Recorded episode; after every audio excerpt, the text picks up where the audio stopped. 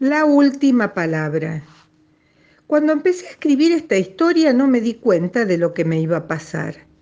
Tal vez porque en ese momento era solo cuestión de empezar, o porque cuando uno agarra la lapicera y la punta hacia el papel en blanco para escribir un cuento, por ejemplo un cuento, no siempre sabe lo que va a contar.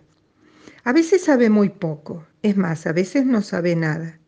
No era ese el caso, de manera que lo que me ocurrió, mejor dicho, lo que me iba a ocurrir a poco de iniciar esta historia, verdaderamente me sorprendió.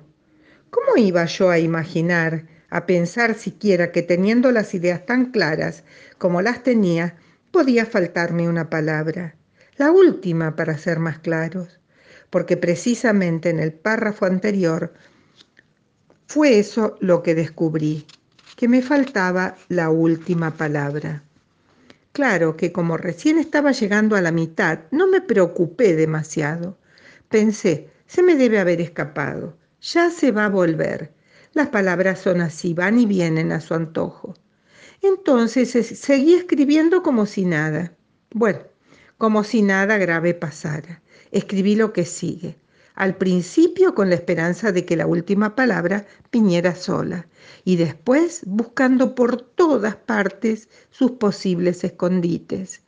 Intenté empezar de nuevo para ver si la última se me había quedado enganchada con alguna de las primeras. Puse en letra grande. Cuando empecé a escribir esta historia, no me di cuenta de lo que me iba a pasar. Mejor dicho, de lo que ya me había pasado porque miré fijo letra por letra, leí en voz alta para ver si de la punta de la lengua me brotaba algo y nada. Entonces me fui al diccionario, de la A a la Z, revisé todas las palabras metidas ahí adentro y por más que algunas me parecieron hermosas, clepsidra, por ejemplo, ninguna resultó ser la última palabra de mi cuento. Ahí nomás entré en pánico. ¿Cómo iba a ser el final? ¿Cómo podría terminarse alguna vez esta historia si la última palabra no estaba? Significaba todo esto que tendría que seguir escribiendo sin pausa, hora tras hora, día tras día, hasta que la última palabra se le diera por aparecer. Empecé a imaginarme cosas horribles, que se me acababa la tinta, luego que las lapiceras y que tenía que pincharme un dedo para seguir escribiendo con sangre, que se me terminaban los papeles, los cuadernos, las resmas y tenía que seguir escribiendo en las paredes primero y en las veredas después, bajo la lluvia o al rayo del sol, entre las pisadas de la gente que a lo mejor borraba con la suela mis historias.